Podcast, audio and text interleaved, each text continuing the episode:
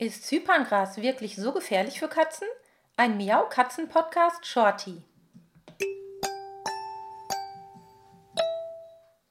Das Zyperngras Cyperus tumula ist bei vielen Katzen ganz besonders beliebt, denn es ist so herrlich knackig.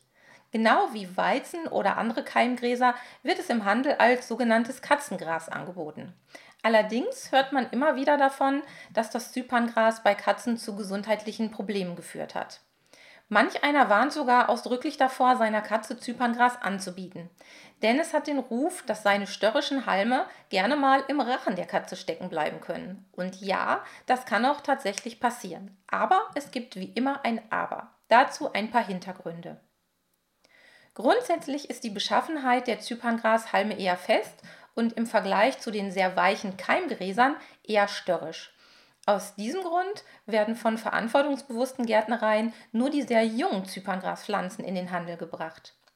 Je älter eine Zyperngraspflanze wird, desto länger und fester werden die Halme und damit steigt dann das Risiko, dass sich ein störrischer Halm im Rachen der Katze verfängt.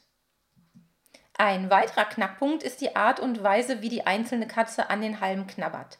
Manche Katzen knabbern nur kurze Stücke von den Spitzen der Grashalme ab, die dann in der Regel problemlos verschluckt werden können. Andere Katzen hingegen, wie zum Beispiel mein Pauli, knabbern seitlich bzw. rupfen die Halme nah am Boden ab. Und diese Halme sind dann natürlich bedeutend länger und können sich dadurch eher im Rachen der Katze verfangen. Es kommt also einerseits darauf an, welchen Zustand die jeweilige Pflanze hat. Die Pflanzen sollten also noch sehr jung und zart sein und der Standort in der Sonne fördert das Wachstum und damit auch die Scharfkantigkeit der einzelnen Halme. Auch wenn die Pflanzen länger haltbar sind als die Keimgräser, sollten sie ausrangiert werden, sobald die Halme zu widerspenstig geworden sind. Und zu guter Letzt, die Vorgehensweise, wie die jeweilige Katze die Halme beknabbert, trägt stark dazu bei, ob der Verzehr unproblematisch oder eher problematisch verläuft. Wenn man also auf eine junge Pflanze achtet und die Katze einen angemessenen Knabberstil an den Tag legt, dann ist Zyperngras in der Regel unproblematisch.